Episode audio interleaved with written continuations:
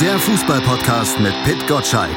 Im Doppelpass mit meinsportpodcast.de. Nach der Interview-Sonderdoppelfolge mit Matthias Sammer zum Start geht der Fever Pitch Podcast hier auf meinsportpodcast.de heute pünktlich zum Bundesliga-Auftakt mit seiner ersten regulären Ausgabe auf Sendung und in seine erste reguläre Saison. Und damit herzlich willkommen. Mein Name ist Malte Asmus und ich stehe so ein bisschen in einer Reihe mit Nico Kovac und Evan Perisic, denn ich war ja auch die B-Lösung. Denn die A-Lösung in dieser Sendung ist natürlich der Mann, von dem ihr hoffentlich alle jeden Wochentag um 6.10 Uhr morgens eine Mail im Postfach habt. Der Mann hinter dem Fever Pitch Fußball Wetter. Hallo Pit Gottschalk. Ja, als A-Lösung bin ich ja noch nicht bezeichnet worden. Das freut mich ja schon mal. Das ist ein guter Start in so eine Podcast-Show. Vielen Dank dafür, lieber Malte. Sehr, sehr gerne. Und der Bundesliga-Start, der steht ja jetzt kurz bevor. Nicht nur der Start von Fever Pitch. Steigt denn schon dein Fever Pit?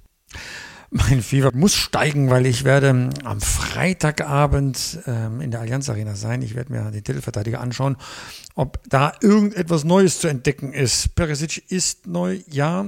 Ähm, Hernandez ist neu, ja, aber ich habe nicht das Gefühl, dass da schon der große Wurf gelungen ist. Ähm, und äh, irgendwie ahne ich doch, äh, dass man in Dortmund sich darüber freut, dass die Investitionen bei Borussia etwas zielführender waren.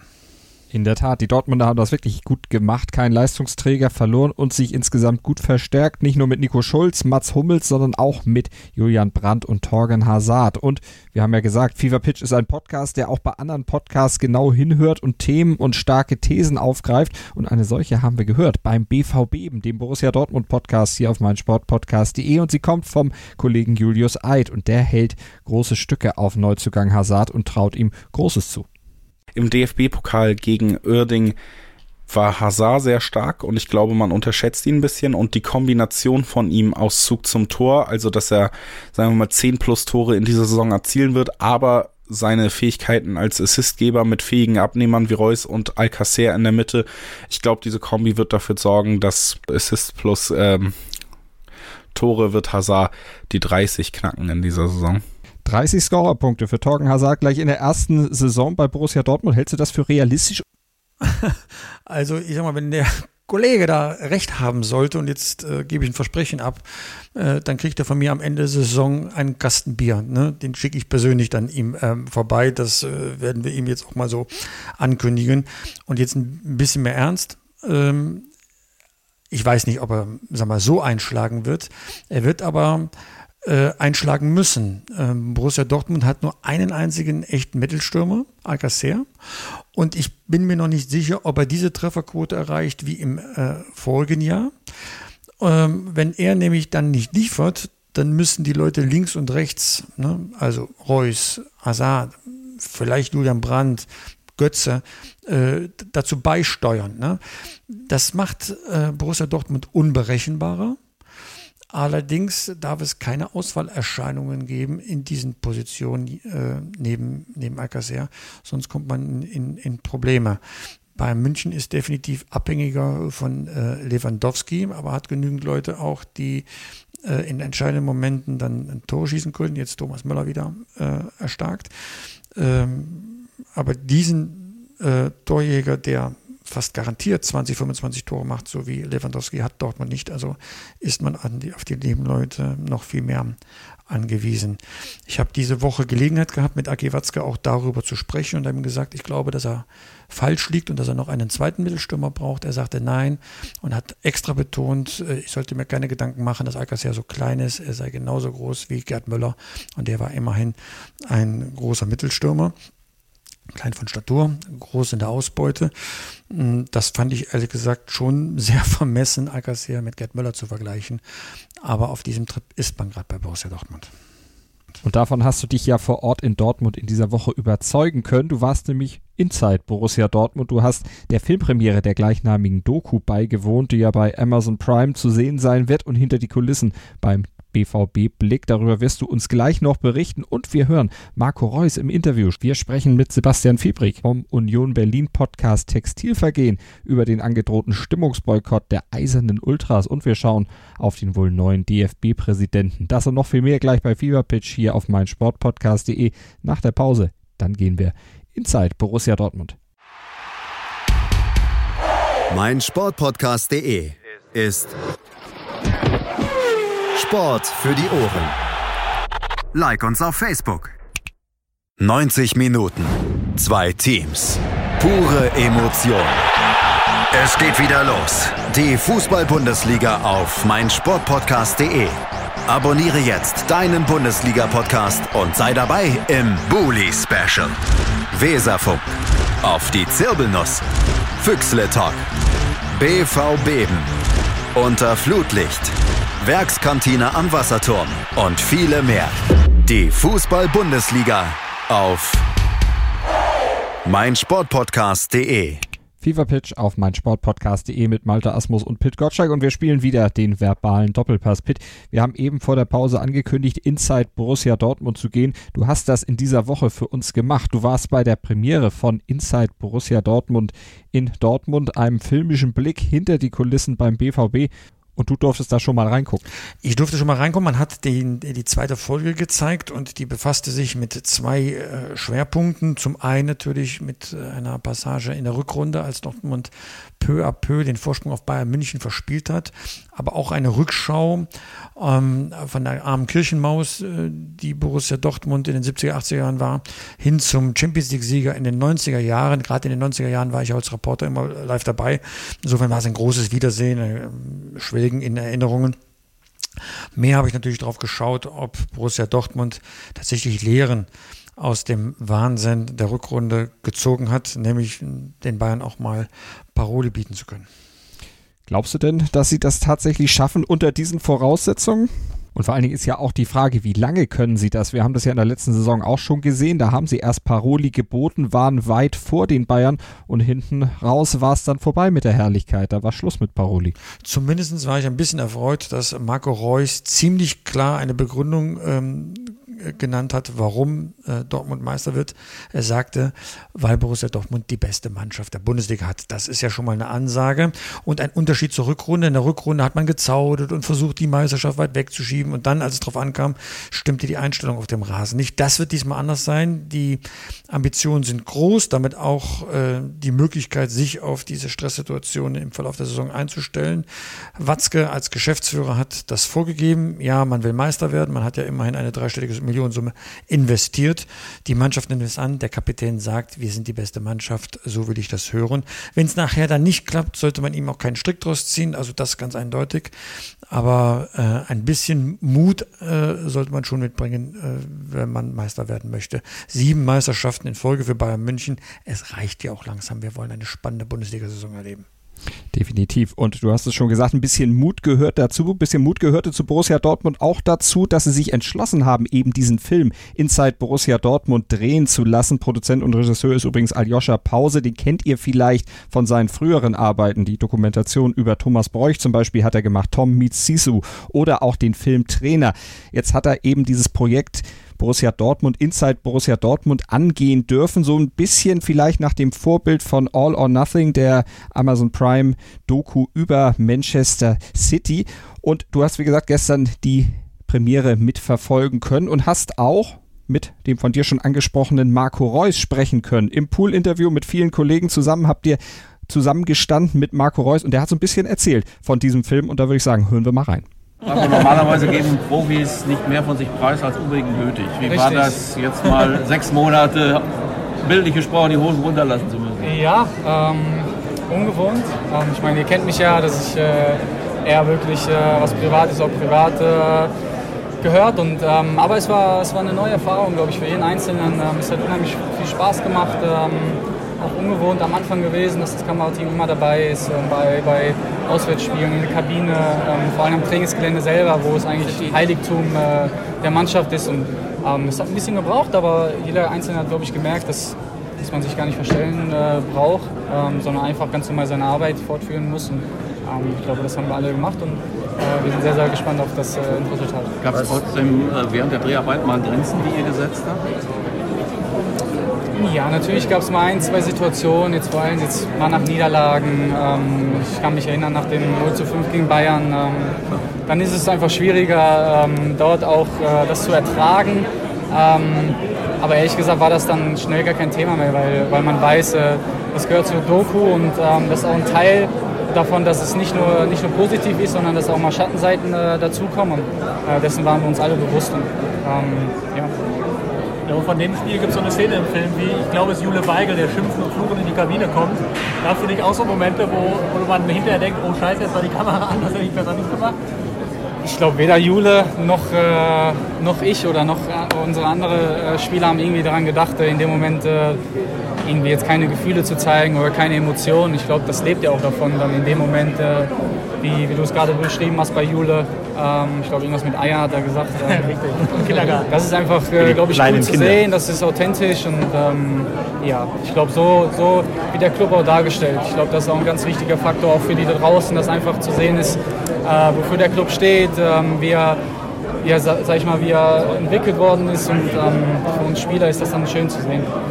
Als, äh, weiß ich, Carsten oder wer auch immer euch vor einem halben oder dreiviertel Jahr damit überrascht hat, wir machen jetzt sowas. Wie war denn dann deine oder eure erste Reaktion? Aki war das Kapitän. Aki war Aki, ja. Aki. Ja, wie gesagt, das ist halt alles ein bisschen Neuland. Ne? Du, du weißt nicht so richtig, was auf dich zukommt. Du willst oder du weißt nicht, was auch gesendet wird dann später. Und also ich gehe davon aus, dass die Verantwortlichen schon dafür gesorgt haben, dass jeder Einzelne gut davon wegkommt. Hoffe ich. Was? Was? Als, Was? als Aki das gesagt hast, warst du übrigens krank auf dem Zimmer. Ja, siehst du? stimmt. Ja, stimmt. Das kann, Auch das wurde also am Kapitän vorbei eigentlich. Ja, ansonsten war es einfach, äh, wie gesagt, ungewohnt am Anfang. Aber wir haben uns echt alle, uns äh, einfach selbst geblieben und äh, ohne uns zu verstellen. Und ähm, wie gesagt, ich hoffe wirklich, äh, ich glaube, der letzte Teil geht anderthalb Stunden, wie ich gehört habe. ähm, Der dritte. Der dritte. Beim vierten wissen wir es noch nicht. aber jeden Fall wissen wir noch nicht. so lang wie Herr der Ringe. Ja, aus dem, aus dem Vierteiler werden dann sieben. Ja. Ähm, von daher, glaube ich, gibt es da wirklich eine Menge Material zu sehen und ähm, das ist auch einfach was für, für später, wo man einfach zurückblicken kann und sagen kann, äh, dass dieser Club einfach ähm, als erster deutscher Club äh, sowas auf, auf, auf die Beine gebracht hat und ähm, ja, rundherum, glaube ich, für alle ein positives Zeichen. Kennst du die Dokus, die es in dieser Art schon gibt, wie über Man City? Und falls ja, wie haben dir die gefallen?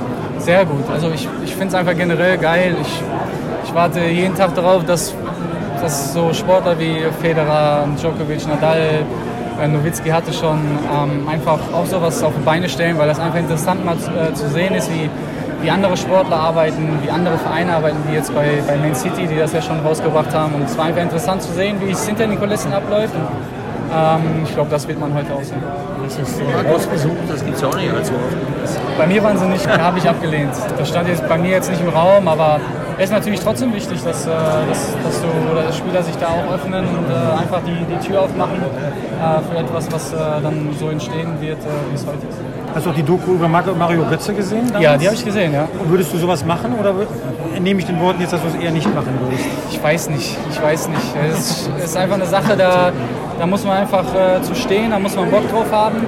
Ähm, ich habe mir ehrlich gesagt noch nicht so Gedanken darüber gemacht, ob das was für mich ist, aber ähm, vielleicht in der nächsten Zeit ist es mal vielleicht was, äh, wo ich sage, dass da kann man sich mal öffnen, ähm, einfach auch mal den, den Sportler oder den Menschen ähm, nahe zu bringen, äh, weil es vielleicht die Menschen interessiert. Und, ähm, aber bis jetzt gab es kein Angebot, von daher, wo ich nicht drüber nachdenke. Mädert das so ein bisschen das Sehvergnügen? Dass sie am Ende Nein, gar nicht. Ich glaube, die Doku hat sich ja nicht drum gedreht, ähm, um die deutsche Meisterschaft. Ähm, natürlich wäre das das i-Tüpfelchen gewesen, aber so hat die, so hat die Doku, glaube ich, auch etwas an sich, ähm, einfach, wo es einfach kein Happy End gibt.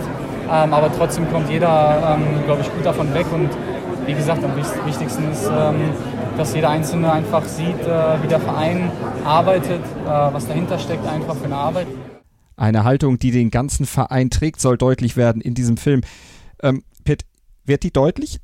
Kommt das rüber in dem Film von Aljoscha Pause? Definitiv kommt das rüber. Ich hätte mir jetzt persönlich, ich bin jetzt kein Filmkritiker, um Gottes Willen, aber ich hätte mir vielleicht ein bisschen mehr Atmosphäre aus der Kabine gewünscht, aber ich habe mir sagen lassen, das kommt in Folge drei und Folge vier besser zur Geltung. Man hat sich dann an die Kamera gewöhnt und mehr zugelassen. Aber was definitiv rüberkommt, ist dieser Spirit, diese Sympathie. Also es gibt zum Beispiel eine Szene beim Deutschunterricht mit äh, Axel Witzel und äh, Paco Alcacer und äh, das ist einfach drollig, wie die zwei die Lehrerin anschauen und völlig verzweifelt äh, um jede einzelne deutsche Vokabel kämpfen. Also äh, also wirklich schön. Und dieses familiäre und trotzdem zielstrebige, so wie ich Borussia Dortmund selbst kennengelernt habe, ähm, das äh, transportiert der Film äh, wirklich gut. Ich glaube, man kann sich darauf freuen und äh, man äh, äh, weiß danach, äh, was diesen Verein ausmacht.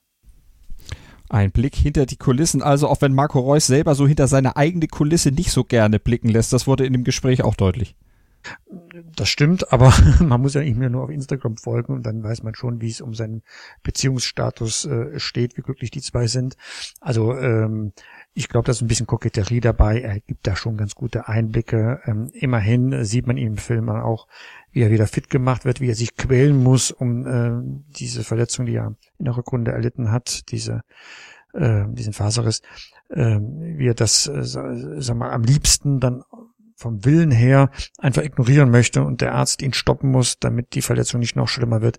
Das sind schon entscheidende Momente im Verlauf einer Saison, wenn man dann als Kapitän und Torjäger und Leader dieser Mannschaft nicht das Entscheidende beitragen kann aber das Happy End, äh, zumindest mit Blick auf den Verein und die Gesamtleistung, also ein Titel am Ende, ist nicht drin in dem Film. Hat man da aus Dortmunder Sicht vielleicht die falsche Saison gewählt? Wie würdest du sagen, wäre es besser runder gewesen, wenn ein Titel am Ende des Films gestanden hätte? Oder ist es so vielleicht dramaturgisch auch netter?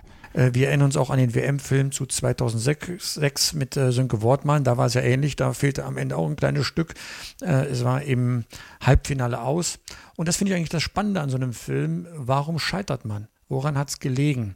Der Film kann da nur bedingt eine Antwort liefern, aber man bekommt schon einen Eindruck, äh, wie diese Nieder- oder Punktverluste, besser gesagt, im Verlauf der Rückrunde den Verein durchgeschüttelt haben, bis hin zum großen Wutausbruch von Matthias Sammer beim Augsburg-Spiel, was ja auch äh, nicht jedem gefallen hat im Verein. Also ist schon spannend, was man da punktuell sieht. Ähm, man braucht ein bisschen Geduld und vielleicht auch ein bisschen Liebe zu Schwarz-Gelb, um das alles sich ähm, anzuschauen, aber nicht vergessen, so etwas hat noch kein Bundesliga-Verein in dieser Form zugelassen. Insofern ähm, denke ich mal, dass das auch ein Startschuss ist, ähm, in der Bundesliga sich äh, zu öffnen, um den Fans dann auch zu zeigen, wie läuft das eigentlich äh, bei einem solchen Millionenunternehmen in dem Volkssportfußball ab. Ein interessanter Blick hinter die Kulissen also von Borussia Dortmund. Wir machen an dieser Stelle mal einen kurzen Achtung Pitstop und dann geht's gleich weiter hier auf meinsportpodcast.de, Deutschlands größtem Sportpodcast-Portal mit Fever Pitch und dann schauen wir in Richtung Union Berlin. Der Aufsteiger in seiner ersten Bundesliga-Saison zum Start gegen RB Leipzig und das Spiel, über das wird zu reden sein. Ein Stimmungsboykott droht dort nämlich. Mehr dazu gleich hier bei uns bei Fever Pitch auf meinsportpodcast.de. 100% Sport. Jederzeit auf Abruf. Auf meinsportpodcast.de. Die komplette Welt des Sports. Wann und wo du willst. Sportplatz mit Malta Asmus und Andreas Thies. Täglich neue Podcasts aus der Welt des Sports. Von Airhockey bis Zehnkampf. Berichterstattungen, Interviews und Fakten. Sportplatz auf meinsportpodcast.de. Fever Pitch auf meinsportpodcast.de, der Podcast, der sich um Fußball dreht, aber auch über Fußball-Podcaster berichtet. Wir schauen nämlich auf den Sonntag, da steht ein historischer Tag für Union Berlin ins Haus. Die Unioner, die bestreiten nämlich ihr allererstes Bundesligaspiel ihrer Vereinsgeschichte und das ist eigentlich natürlich ein Grund für Fans, um auszurasten, so richtig ihre Mannschaft zum Sieg zu schreien. Eigentlich muss man sagen, denn am Sonntag, da geht es ausgerechnet in diesem historischen ersten Bundesligaspiel gegen RB Leipzig. Und das hat die treuesten der treuen Fans, die Ultras vom Wuhle-Syndikat 2002, veranlasst, die ersten 15 Minuten des Spiels schweigend verfolgen zu wollen. Aus Protest gegen das Geschäftsmodell RB Leipzig. Den Club sehen die Ultras von Union und viele andere Fußballanhänger in Deutschland nämlich nicht als Fußballverein, sondern nur als reines Marketingvehikel eines österreichischen Softdrink-Herstellers. Pitt, äh, wie schätzt du das ein? Naja, ich mit meiner, äh, sag mal, klaren Sicht auf die Dinge kann das überhaupt nicht verstehen, äh, was dort äh, passieren soll. Erstes Bundesligaspiel in der Vereinsgeschichte. Man gedenkt der toten Union-Fans, die das nicht erleben dürfen. Also das wird etwas sehr Emotionales. Und mitten hinein in diese doch entweder sehr traurige, emotional sehr anfassende von mir aus auch gerne sehr euphorische Stimmung, ähm, richtet man sich mit einem Stimmungsboykott gegen den Umstand, dass der Gegner RB Leipzig heißt. Ich verstehe das nicht und hielt es für angemessen, mal jemanden zu fragen, der mir das erklären soll. Und so kam ich tatsächlich dann auf die Idee, das Gespräch mit Sebastian Fiebrick zu sprechen. Der ist eine Institution bei Union Berlin, weil er ist derjenige, der ähm, die Webseite textilvergehen.de betreibt. Und ich wollte mir das einfach mal von ihm erklären lassen, was eigentlich in diesen Köpfen ähm, oder Herzen, wie auch immer, vorgeht. Und Sebastian ist nicht nur Blogger, sondern auch Podcaster, Er hat nämlich auch den Textilvergehen Podcast. Von daher passt er auch hervorragend in das Konzept unserer Sendung, in das Konzept von Fever Pitch und das Gespräch von Pit Gottschalk mit Sebastian Fiebrich. Eine Diskussion über den Stimmungsboykott, über elaboriertes Auskotzen, Ossi-Gehabe und Fußballklassenkampf hört ihr jetzt hier bei uns bei Fever Pitch. Sebastian, Union Berlin erstmals in der Bundesliga und dann dieser Protest, dieser Stimmungsboykott gegen RB Leipzig. Muss das sein? Ja, natürlich muss das sein. Hallo erstmal. Das äh, ist wichtig, einfach aus dem Grund, dass sich ja die Haltung der Union-Fans, beziehungsweise die ist ja durchaus äh, gleich mit der Haltung des Vereins gegenüber Rasenballsport Leipzig ja nicht geändert hat. Also nur weil man jetzt Bundesliga spielt. Und das ist so ein bisschen eine Linie. Der Präsident hatte ja gesagt, äh, es ist wichtig, dass wir so bleiben, wie wir waren, also in der zweiten Liga, dass wir uns in der Bundesliga jetzt nicht total verändern deswegen. Das heißt nicht, dass Union jetzt alles partout anders machen möchte. Und das machen sie auch nicht. Also sie bleiben halt bei dem erstmal, was sie vorher auch gemacht haben, wenn sie gegen Rasenballsport gespielt haben. Aber wie groß ist die Unterstützung für diesen Stimmungsboykott? Das ist eine gute Frage. Das kann ich dir jetzt auch nicht sagen. Äh, der Punkt ist, es äh, gab Diskussionen darüber und das ist auch logisch, weil dieser Boykott äh, trifft natürlich erst einmal äh, ein Ereignis, auf das alle seit spätestens seit dem 27. Mai, also als Aufstieg feststand, hingefiebert haben, nämlich den ersten Spieltag. Und das ist ein hochemotionales Ereignis für Union, weil es der erste Spieltag in der Bundesliga überhaupt für Union und gleichzeitig hat der Verein das auch zum Anlass genommen, beziehungsweise die Fanclubs haben das zum Anlass genommen, äh, eine Aktion zu machen, dass jeder so Banner drucken konnte. Da gab es eine Druckerei, die da unterstützt hat. Und diese Banner zeigen halt die verstorbenen Union-Fans, die diesen großartigen Tag in der Vereinsgeschichte, diesen historischen Tag, nicht miterleben können, nicht persönlich. Und die werden dann halt mit quasi so Doppelhaltern, wenn man das so nennen mag, im ganzen Stadion hochgehalten und sind quasi emotional auch mit dabei. Und ähm, das trifft es natürlich. Also man ist dann in so einer Situation der Freude äh, man ist sehr bewegt durch die äh, quasi Trauer auch um die Verstorbenen. Und dann kommt sowas, äh, weil dann wird sofort der Ton abgedreht und geht auf Null. Das ist äh, brutal und das am ersten Spieltag auch brutal. Aber Union hat sich ja nicht ausgesucht, am ersten Spieltag gegen Rasenballsport Leipzig zu spielen. Aber genau das verstehe ich nicht. Der erste Auftritt der Bundesliga. Ich bin der Meinung, man muss alles tun, um die Mannschaft zu unterstützen, statt seinen Hass auf RB Leipzig auszuleben. Nein, da wird ja gar kein Hass ausgelebt. Da wird ein Protest ausgelebt, das ist erstmal wichtig. Also der, äh, das ist ja ein stiller Protest und das ist, ähm, also das ist jetzt erstmal kein Hass auf Rasenballsport Leipzig, auch wenn man halt eine Abneigung gegen dieses Konstrukt, wie das immer so schön genannt wird, hat. Ähm, ich glaube nicht, dass das einen großen Punkt macht. Mit der Unterstützung hast du natürlich recht und auch der Torwart von Union, Rafa Gikiewicz, hat ja auf Instagram einen längeren Post gemacht, wo er gesagt hat, hey, mir ist doch egal, gegen wen ich spiele, ich brauche die größtmögliche Unterstützung. Und das ist aus dieser Perspektive natürlich auch total logisch. Und ähm, das sehen auch einige Spieler so und das sehen auch einige Fans so. Aber es gibt ja jetzt nicht die äh, Androhung, äh, boykottieren oder wir prügeln euch aus dem Stadion, überhaupt nicht, sondern das ist eine äh, Bitte der Ultras gewesen, die vorher mit den Fanclubs darüber diskutiert haben, dann wurde auch darüber abgestimmt. Also organisierte Fanszene heißt bei Union halt nicht nur Ultras, sondern halt auch alle Fanclubs dabei. Mhm. Und äh, da hat sich die Mehrheit für diese Art von Protest ausgesprochen. Und dann ist das halt auch mal eine Mehrheitsentscheidung in dem Bereich der organisierten Fanszene. Das heißt nicht, dass jetzt den Leuten der Mund verboten wird im Stadion. Und das ist auch nochmal etwas, was die Ultras in einem zweiten Statement, weil natürlich sehr kontrovers diskutiert wurde. Andere Spieler wie Nevin Subotic oder Sebastian Polter haben gesagt, hey, ja, ist jetzt blöd mit der Stimmung, aber ein Protest, äh, der nicht stattfindet und niemand wehtut, ist halt auch kein Protest. Oder wollt ihr einfach nur St. Pauli 2.0 sein? Nein, das ist ja äh, Quatsch. Also der erste FC Union ist ja erstmal der erste FC Union und nicht der zweite. und äh, hat mit dem FC St. Pauli relativ wenig zu tun, würde ich sagen. Also, dass man sehr lange mal in den gleichen Ligen gespielt hat. Das ist ja sehr anders. Also hier geht es nicht darum, etwas zu machen, nur weil man Union ist, sondern hier geht es darum, etwas zu machen, was man schon immer gemacht hat, wenn man gegen Rasenballsport Leipzig gespielt hat. Und das war Schweigen. Ich komme deswegen darauf, weil ich einen Widerspruch sehe. Einerseits möchte man dieses Image pflegen, das du, wie ich finde, sehr eindrücklich geschildert hast. Also Chapeau erstmal dafür. Aber andererseits könnt ihr auch die Gesetzmäßigkeiten der Bundesliga nicht aus den Angeln heben. Es geht um die Finanzierung eines Vereins. RB Leipzig hat den einen Weg gewählt, ihr habt einen anderen Weg gewählt. Ähm, was unterscheidet euch denn überhaupt von RB Leipzig? Am Ende wollt ihr den ganzen Laden äh, doch nur in Schuss halten und am besten gleich mit Klassenhalt in der Bundesliga. Ja, das äh, kann man so sehen, wenn man das halt äh, allein, allein, auf die Durchführung von Profifußball äh, beschränkt, die Sichtweise. Dann ist das absolut klar. Und Union ist ja da auch nicht anders. Ja? Also es geht auch nicht um Imagepflege hier in dem Fall gegen Rasenballsport Leipzig. Man macht das nicht, um das nach außen zu tragen. Es geht um eine Haltung, die diesen ganzen Verein prägt. Und es ist eigentlich erstmal etwas, was man für sich macht, weil man diese Haltung hat.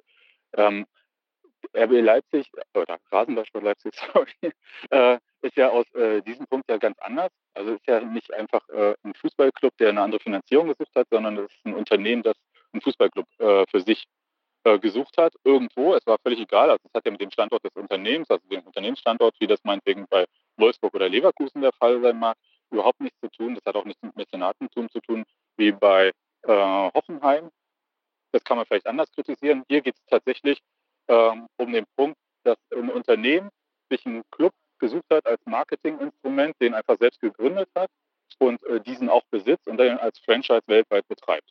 Und das ist eigentlich der Punkt, gegen den protestiert wird, weil man halt sagt, wenn das halt jetzt der Dauerzustand ist äh, in der Bundesliga, dann leidet natürlich am Ende auch die Attraktivität der Bundesliga und dann wird das halt quasi Plastik. Das ist halt im Prinzip so mal ganz knapp zusammengefasst, ja, sehr unterkomplex, äh, die Sichtweise und die Haltung der Union-Fans und auch im Protest. Ähm, da wird natürlich diskutiert über diesen Protest, so wie die Mannschaft äh, da halt auch eine unterschiedliche Haltung jeweils vielleicht zu hat, haben auch Fans natürlich eine Haltung dazu und sagen halt, ja, der Protest ist jetzt nicht so prall am ersten Spieltag und so weiter. Das mag sein, das wird diskutiert und da wird auch gestritten. Und diese Pluralität wird von den Ultragruppen zum Beispiel total akzeptiert und die sagen, hey, wir wollen das auch so, wir wollen niemanden unsere Meinung aufzwängen. Das ist hier eine Bitte von uns und wir diskutieren das auch. Das zeigt auch dieses zweite Statement, was sie veröffentlicht haben, dass sie halt auch diese äh, nochmal öffentliche Diskussion, die ja nicht nur in Medien stattgefunden hat, sondern halt auch in sozialen äh, Netzwerken bei uns im Blog, im Podcast und so weiter, dass sie diese Diskussion auch gesehen haben, wahrgenommen haben, aufgenommen haben. Und der Protest äh, mag zwar zwiespältig sein, jetzt die äh, Reaktion darauf, aber in der Haltung, also in der Ablehnung gegen Rasenballsport Leipzig, sind die Union-Fans schon einig. Also das muss man schon sagen. Also das sind schon zwei verschiedene Dinge. Angekommen ich frage mich, was soll an RB Leipzig, ich sage immer RB Leipzig, verwerflicher sein, als wenn man auf der Brust einen Sponsor hat, nämlich einen umstrittenen Immobilienspekulanten mit Around Town? Naja, das sind ja zwei verschiedene Sachen. Also das Sag eine mal. ist ja mhm. die Wahl äh, eines Sponsors, ähm, Red Bull, in dem Fall äh, der Konzern, der Besitzer von Rasenballsport Leipzig ist und vielen anderen Filialen weltweit ist ja kein Sponsor, sondern ist ja Besitzer. Also Aroundtown besitzt bei Union exakt gar nichts. Wir mhm. sind ein Sponsor. Und das ist ein riesiger Unterschied. Aber man öffnet diesem Sponsor, der ja nun wirklich, es gab ja große Diskussionen, umstritten ist, ähm, öffnet man die Tür in diesen Verein. Ja, natürlich. Das macht man ja mit jedem Sponsor. Das ist richtig. Ja, aber also ähm, glücklich kannst du doch nicht sein mit dem Sponsor. Ja, das geht ja jetzt nicht immer nur darum, dass ich persönlich mit allem glücklich bin. Also ich kann auch mhm. Sachen ablehnen und trotzdem äh, zu Union stehen und auch mhm. zu Unterhaltung. Also es ist ja eine Business-Entscheidung gewesen, äh, die ich, ich sag mal freundlich, nicht so prall fand. Ist mir äh, dann eine Abwägungssache gewesen, dass ich halt äh, noch lieber diesen sauren Apfel mit einem Sponsor gebissen habe, als irgendwie einen Wettanbieter zu haben. Frag mal in Bremen nach, wie die das finden mit dem Stadionnamen oder mit dem äh, Trikotsponsor. Das ist jetzt auch nicht äh, einhellig. Und so ein Sponsor muss auch nicht den Fans jetzt per se gefallen. Also er sollte jetzt auch nicht äh, äh, totale Abneigung äh, hervorrufen. Ich glaube nicht, dass das jetzt bei äh, dem Immobilienunternehmen, das Union da sponsert, dass da jetzt irgendwie das gesamte Stadion dagegen sein wird. Das war eine sehr laute äh, mediale Diskussion, also auch Social Media Diskussion. Ähm, da bin ich tatsächlich gespannt, wie sich das in echt dann präsentiert und zeigt und was da eigentlich auch tatsächlich bei rauskommt. Am Ende würde ich sagen, es gibt nur sehr, sehr, sehr wenige Sponsoren, bei denen Fans sagen würden, total super. Also erstens, äh, weil sehr viel Geld in den Fußball fließt und ähm, traditionelle Wirtschaftsunternehmen, bei denen jeder versteht, ah, die, also Bäcker oder irgendwas, die verdienen ihr Geld so und so.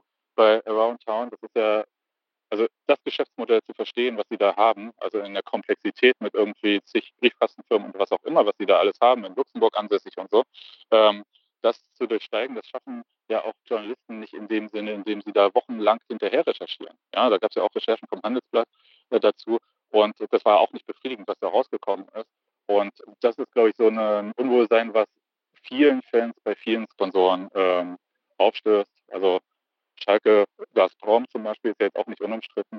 Und da muss man sehen, passt das irgendwie zu dem Verein? In dem Fall hat Union für sich entschieden, ja, das passt. Die, mit denen haben wir vorher schon zusammengearbeitet. Mit dieser Person, die, äh, mit der man da zusammenarbeitet, hat man schon zehn Jahre als äh, Sponsor zusammengearbeitet. Ähm, dann äh, mit anderen Unternehmen zuvor, mit anderen Immobilienunternehmen. Ähm, das passt und äh, diese Diskussion halten wir jetzt einfach auch mal aus. Das finde ich total okay. Ich glaube, äh, sagen zu können, dass man auch im Rest des Landes sich sehr auf Union Berlin freut. Neue Gesichter, neuer Verein, man wird ihn kennenlernen. Das Stadion hat ja schon einen gewissen Ruf, also einen sehr positiv besetzten Ruf im Rest der äh, Republik. Was mich dann aber sofort überrascht hat, war dieser Kommentar im Tagesspiegel, du weißt, worauf ich anspiele, ähm, ja. von Herrn Drach, ähm, sag ja, mal, unter der Überschrift, ja. ja. da, unter der Überschrift, das Ossi-Gehabe bei Union Berlin nervt. Nervt es dich auch? Nö, also das war ja ein Rant. Ein Rant zeichnet sich ja dadurch aus, dass es halt quasi äh, elaboriertes Auskotzen ist. Entschuldigung für die Wortwahl. Ja, also da geht es ja nicht darum, jetzt äh, eine stringente Logik, sondern da geht es darum, ein Gefühl, so, was einen nervt, irgendwie rauszuhauen. Ähm, Christoph Dach ist ja jetzt äh, weder Union-Reporter noch Union-Fan. Ähm, insofern kann ihn das gerne nerven. Ähm, macht mich jetzt nicht persönlich, also kriege keine schlaflosen Nächte und trägt mich auch jetzt nicht wahnsinnig auf. Ähm, ich finde, wenn man Ossi habe, ich weiß nicht, was er damit meint.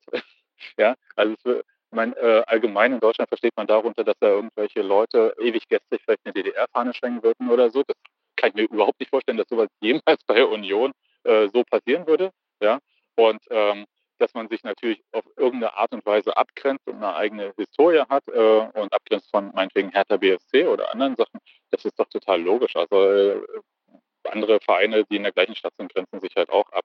Und ich glaube, er spielte so ein bisschen auf den doch sehr verunglückten äh, Ausspruch von. Der Satz von äh, Dirk Zingler spricht von einem Klassenkampf.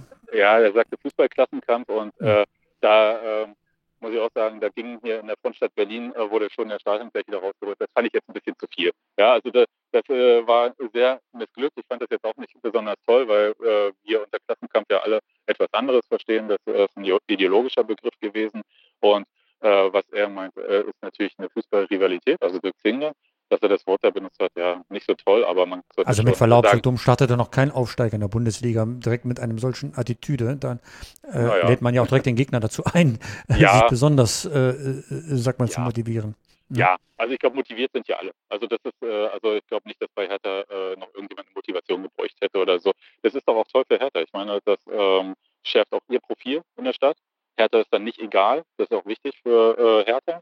Äh, und also da haben ja alle was davon. Insofern, ich fand das nicht so schlimm, da wurde nicht zum Hass aufgerufen und so weiter und so fort, sondern da ging es halt äh, nur darum, beide Vereine haben ja so prinzipiell so ein bisschen ein Verhältnis. Man äh, verläuft sich, also man läuft sich relativ schwer gegen, also über den Weg hier in Berlin. Ja, wir sind ja 25 Kilometer auseinander und der eine ist ganz weit im Westen am Rand der Stadt, der andere äh, im Südosten am Rand der Stadt.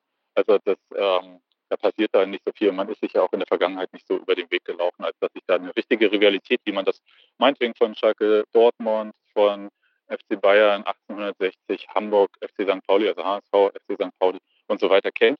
Das ist ja hier in Berlin überhaupt nicht der Fall, auch wenn das Verhältnis doch ein bisschen abgekühlt ist. Mhm. Aber dann zurück zum Stimmungsboykott. Hertha BSC rüstet auf. Wäre es dann nicht bei Union, äh, sag mal, angebrachter, sich auf das Sportliche zu konzentrieren? Ja, aber nun ist ja nicht so, dass Fans äh, Spieler verpflichten und ich glaube, Union hat ganz ehrlich genug Spieler verpflichtet. Äh, genau, es geht ja eher noch welche Lust zu werden, ne? Ja, richtig. Also ich, ich äh, muss ja auch ein bisschen noch ein bisschen üben mit den Namen, dass ich das alles irgendwie auf die Reihe bekomme. Ähm, und ich kann dir auf jeden Fall versichern, erstens, bloß weil Leute dann schweigen, die ersten 15 Minuten heißt das nicht, dass sie das Spiel nicht verfolgen oder dass es ihnen egal wäre. Und es wird meiner Erfahrung nach, also beim letzten Spiel vor fünf Jahren gegen Rasenballsport, wird es wahnsinnig laut ab Minute 16. Und ähm, dann viel Freude den Kollegen bei Sky beim Aussteuern der Mikros. Wie ist denn deine eigene Erwartung? Schafft Union den Klassenerhalt? Äh, also ja, ich, ich, wurde schon mal gefragt, ob ich lieber Derby-Sieg oder Klassenerhalt hätte. Ich ganz klar gesagt, Klassenerhalt. Derby-Sieg wäre mir, also das äh, nicht. Aber ähm, nee, bin ich äh, relativ sicher, dass sie das schaffen. Da bin ich zwar auch relativ allein immer manchmal auch weiter früher, aber ich glaube, es gibt auf jeden Fall äh, drei Mannschaften, die ähm, Union hinter sich lassen kann. Ob sie das dann auch schaffen, also es geht ja auch darum, wie man sich da in dieser Liga akklimatisiert und die haben wirklich ein ganz schön fettes äh, Startprogramm Union. Ich glaube, sie treffen auf Platz 1 bis 8 oder 1 bis 9 der letzten Saison, also auf acht Mannschaften von denen in den ersten neun Spieltagen. Das ist echt fett. Das ähm, bedeutet ja nur, dass man zum Saisonfinale dann auf die zweite Hälfte der alten Tabelle dann trifft. Ja, da, da, einerseits ja, andererseits äh, ist es vielleicht nicht so gut, wenn man ganz lange wenig oder gar keine Punkte holt. Ja, also irgendwie so Erfolgserlebnisse, also nicht, dass man da so in so einen negativen Lauf reinkommt. Und da bin ich eigentlich aber, setze ich sehr viel Hoffnung auf Urs Fischer, auf den Trainer, dass der, der hat, glaube ich, schon einiges gesehen und äh, dass er die Mannschaft da so ein bisschen in die Richtung schiebt, dass sie da so Ruhe bewahren. Hoffentlich. Wer neugierig auf Union Berlin geworden ist, sollte ganz dringend auf die Webseite von Sebastian gehen, textilvergehen.de. Was wirst du denn alles in der Bundesliga anders machen als in der zweiten Liga oder geht das so für dich dann weiter auf deiner Webseite? Ja, ähm, auf der Webseite geht das erstmal so weiter. Es ist sehr viel umfangreicher geworden, die Berichterstattung, also äh, über Union. Es ist ganz schön schwer, das alles äh, irgendwie zu scannen. Wir machen einen extra Podcast mit einem Radiosender hier in Berlin äh, zusammen noch Ansonsten haben wir. Äh, erwähne ruhig den Namen im Podcast, ja, damit wir hier in der Podcast-Show auch ein bisschen okay. Reklame dafür machen können. Der Podcast heißt Union am Ball und da gibt es nach jedem Spieltag tatsächlich so Interviews äh, und, äh, und so weiter und so fort. Den Podcast macht meine Frau mit einem äh, Moderator von Radio 1 zusammen. Und da wird sehr viel mehr noch stattfinden als in unserem Spieltagspodcast, den wir haben. Und ansonsten haben wir noch einen Geschichtspodcast über Union. Und niemals vergessen heißt der passenderweise alle zwei Wochen eine Geschichte aus der Geschichte des ersten FC Union. Und äh, ja, das ist schon ganz schön viel für ein Hobby, muss ich sagen. das reicht. Das geht nur, wenn das Herz am rechten Fleck ist und man voller Leidenschaft seinen Verein verfolgt.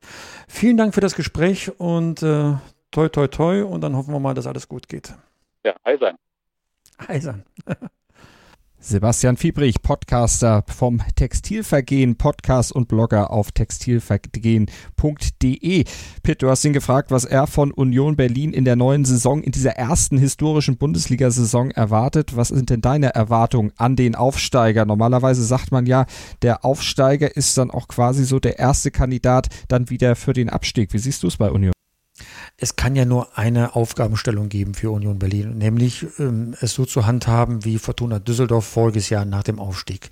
Fortuna Düsseldorf äh, war nicht besonders gut in die Saison gestartet und man hatte schon größte Sorgen, dass es wieder nur für ein Jahr im Oberhaus bleibt. Und dann hat man sich gefangen, weil man Nerven behalten hat und hat dann eine Serie hingelegt, dass am Ende Platz 10 raussprang. Das wäre ein Wunder für Union. Ich mag noch nicht ganz daran glauben, dass die Klasse tatsächlich in der Mannschaft steckt. Wir dürfen aber auch nicht vergessen, es gibt noch andere Abstiegskandidaten. Ich denke dann natürlich an Paderborn, aber man muss sich auch Sorgen machen um den FC Augsburg. Mainz weiß man nicht genau, wie die drauf sein werden. Also eine Chance auf Klassenhalt, Klassenhalt besteht natürlich bei Union. Hm, Im Moment äh, würde ich aber Paderborn und Union äh, zu, den, zu den ersten Anwärtern äh, auf äh, den Abstieg ähm, ähm, setzen. Aber ähm, da bin ich ehrlich gesagt nicht sehr überraschend, muss ich zugeben. Wir sind gespannt, gucken natürlich drauf hier bei FIFA Pitch auf mein Sportpodcast.de und sprechen gleich noch ein bisschen mehr über die Bundesliga-Saison, über unsere Erwartungen und wir müssen noch über einen neuen Präsidenten für den DFB sprechen. Auch das gleich hier bei FIFA Pitch. Mein Sportpodcast.de ist Sport für die Ohren. Folge uns auf Twitter. Willkommen bei mein Sportpodcast.de. Wir sind Podcast. Wir bieten euch die größte Auswahl an Sportpodcasts, die der deutschsprachige Raum so zu bieten hat. Über 20 Sportarten, mehr als 45 Podcast-Serien, über 9000 veröffentlichte Podcasts und über 5 Millionen Podcast-Downloads allein im Jahr 2018. Wir sind Podcast.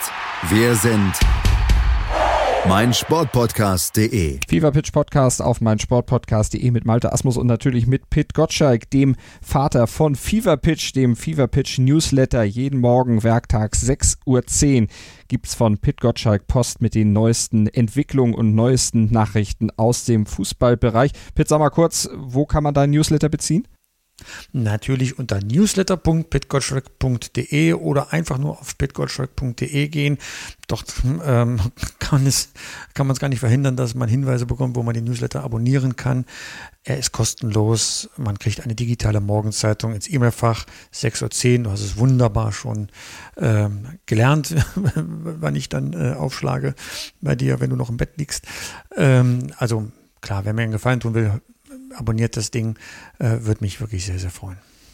Und dann kriegt ihr natürlich die heißesten News und seid immer morgens bestens schon informiert und wisst, was in der Fußballwelt los ist. Und jetzt ist vor allen Dingen auch beim DFB was los. Wir hatten ja in der letzten Woche schon unser Gespräch mit Matthias Sammer euch auf die Ohren gebracht und da hat Pitt äh, Matthias Sammer ja auch gefragt. Sag mal, Matthias, wäre denn nicht vielleicht der DFB-Präsidentenjob was für dich eine neue Karriere? Sammer wollte ja nicht so richtig und er ist es ja jetzt wohl auch nicht geworden, denn die Präsidentenfindungskommission des DFB hat jemand anderen auserkoren, nämlich Fritz Keller, den Präsidenten vom SC Freiburg. Ist das für dich eine Überraschung? Ähm, äh, überraschend ist der Name, weil er bisher auf der großen Bühne noch nicht in Erscheinung getreten ist. Vom Profil, das man äh, ausgegeben hat, wofür man etwas jemanden sucht, äh, war es dann nicht überraschend, weil er bringt alles mit, was die Findungskommission an Anforderungen formuliert hat. Dazu gehört eben, dass er sich sehr, sehr auf äh, Deutschland konzentrieren soll, für das internationale Auftreten wird Rainer Koch als Vizepräsident zuständig sein. Es soll jemand sein, der eine gewisse Beliebtheit, eine gewisse Hausmacht äh, mitbringt. Äh, das tut äh, Herr Keller als Vertreter ähm, derjenigen, die, ähm, an, wie soll ich sagen, ähm, nicht mit den äh, größten Gütern bestückt sind. Ähm, und dann soll er rechnen können. Er ist Winzerkönig, das heißt, er hat ein Unternehmen geführt, der weiß schon, wie er die Finanzen zusammenhalten soll. Und das wird er als Vertreter der kleinen und mittleren Vereine innerhalb des DFB äh, wirklich vermute ich mal, äh, gut machen. Für die professionelle Seite des DFB, also sprich Nationalmannschaft und äh, Jugendnationalmannschaften, wird Oliver Bierhoff äh, zuständig sein und natürlich die Profiklubs dann mit Christian Seifert und Peter Peters.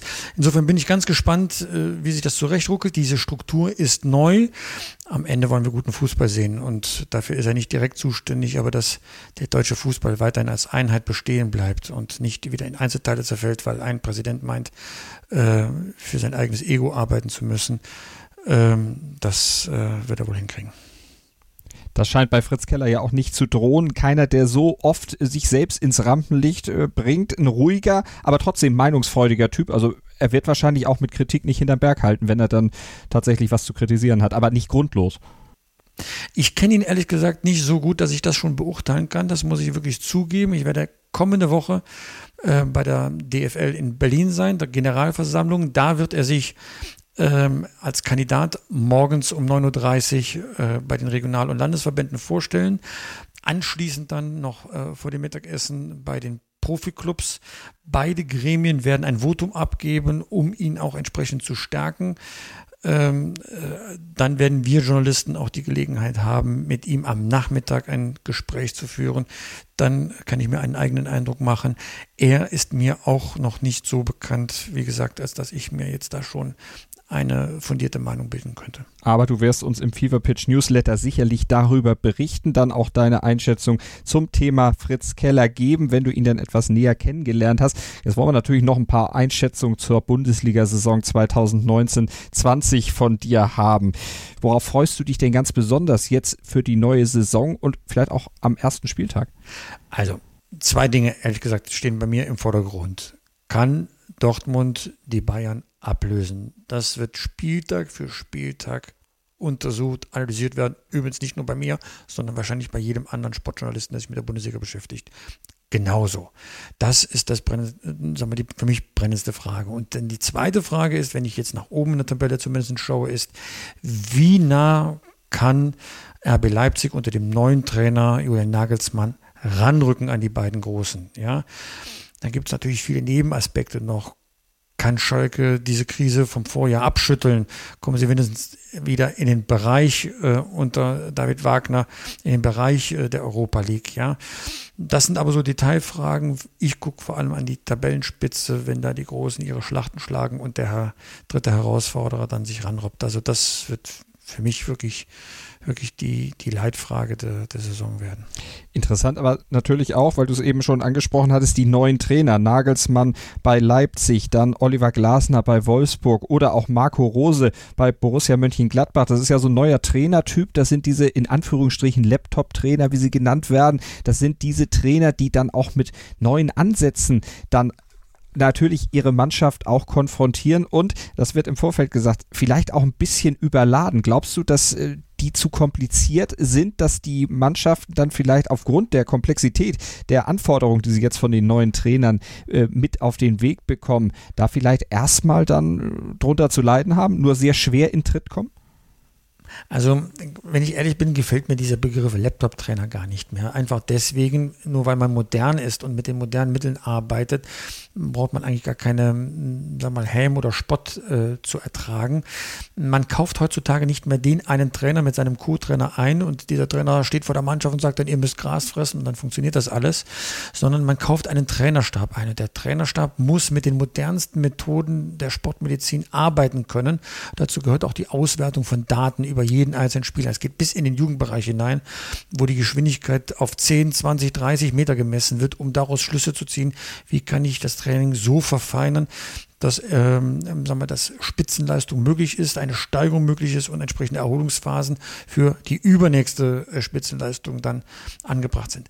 Das sind alles so Detailarbeiten, da braucht man einen Trainerstab und da braucht man Trainertypen, die eben nicht in der Rhetorik alleine gut sind, sondern auch in der, ähm, sag mal, Vermittlung dieser äh, Details.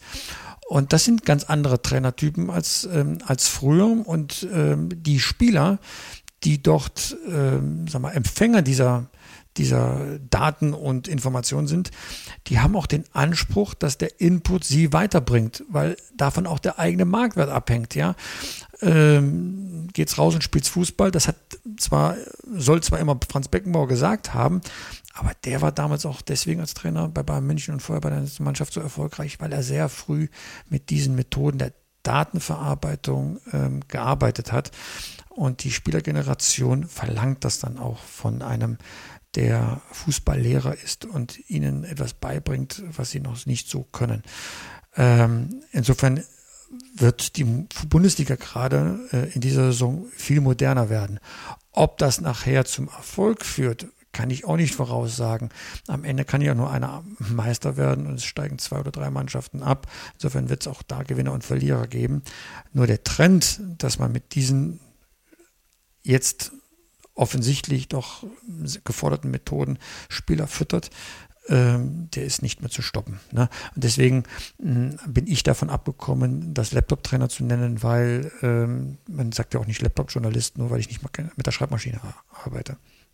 Das ist mit Sicherheit richtig. Äh, kein Laptop-Journalist, sondern in diesem Fall ja auch Podcaster. Und wir haben ja auch gesagt, wir lassen auch andere Podcaster bei uns hier bei Fever Pitch mal zu Wort kommen. Wir haben Sebastian Fiebrich schon gehört. Wir haben Julius Eid vom BVB gehört mit seiner Einschätzung zu Torgen Hazard. Jetzt wollen wir noch die Kollegen von Mirsan Roth zu Wort kommen lassen. Die haben sich natürlich ganz aktuell in ihrem Podcast mit dem Wechsel von Ivan Perisic zum FC Bayern beschäftigt, haben das mal ganz aktuell eingeschätzt.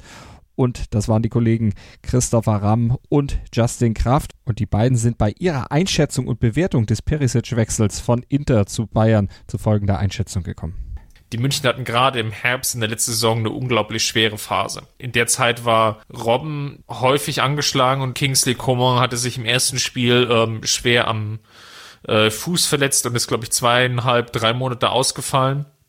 Und Franck Ribéry musste ähm, die, die Offensive tragen, weil Serge Gnabry noch nicht so weit war. Und da hatte man einfach die Limitation gesehen. Die Gegner haben das dann äh, immer konsequenter ausgespielt, mit der Folge, dass die München dann einfach viele Punkte haben liegen lassen. Und daher hoffe ich mir schon vor dem Perisic, dass es besser wird, ähm, dass vereinzelte Spieleausfälle dann abgefangen werden können. Das ist das, was dann unterm Strich unter dem Transfer auch bleibt, was man zusammenfassend dann auch sagen kann. er kommt halt genau für diese Momente. Und ich glaube, dass er in der Lage ist, dann auch das Niveau so hoch zu halten, dass es auf nationaler Ebene immer noch für die Ziele reicht. Es wird nicht so sein, dass er ähm, jetzt gegen die ganz großen Mannschaften dann den entscheidenden Unterschied macht. Aber ich glaube, dass er selbst in solchen Spielen ja die Startelf einfach so auffüllen kann, dass man immer noch eine realistische Chance hat. Ich bin eigentlich guter Dinge, dass er solide bis sehr gut funktionieren wird beim FC Bayern. Ist das auch dein Fazit des Perisic-Transfers?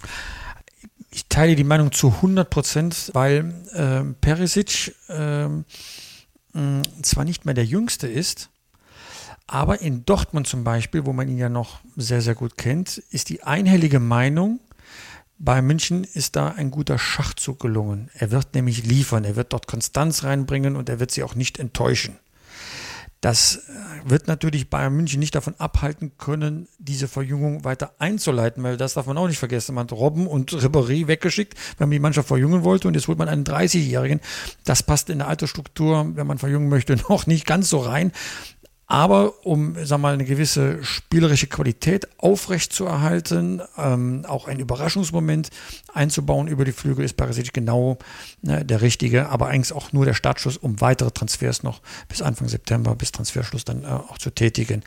Aber äh, das, was die beiden gesagt haben, passt zu 100 Prozent auch zu meiner Meinung. Also du rechnest auch noch mit weiteren Namen. Coutinho? Ah, auf jeden Fall, auf jeden Fall. Coutinho, ja, weiß ich nicht. Hm, das sind jetzt so die Detailarbeit, zu welchen Konditionen man ihn kriegt. Ich glaube, Bayern München hat da schon einiges verschlafen. Die hätten die Hausaufgaben schon viel früher erledigen können. Jetzt sind sie unter Zeitdruck. Zeitdruck kostet auf dem Transfermarkt immer Geld. Dann kam auch noch Pech dazu mit der Sané-Verletzung. Tja, da hat Bayern auf dem Transfermarkt keinen guten Job gemacht, kann man auch nicht äh, anders ausdrücken.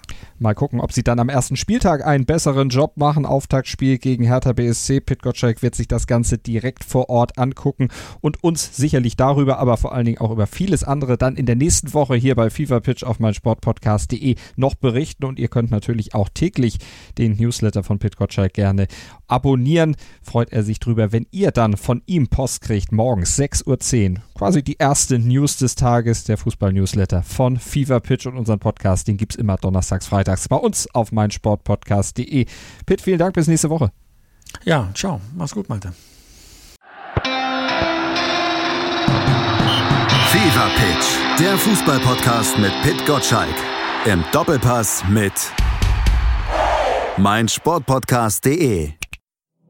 Wir klingen nicht nur gut wenn wir direkt am Spielfeldrand stehen. Die Adler Mannheim bleiben der Tabellenführer in der deutschen Eishockeyliga. Oder direkt von der Schanze berichten. Wir haben einen spannenden ersten Durchgang gesehen. Bei den Springern Kamil Stoch führt vor Ziel in Bartol. Wir sehen dabei auch noch gut aus.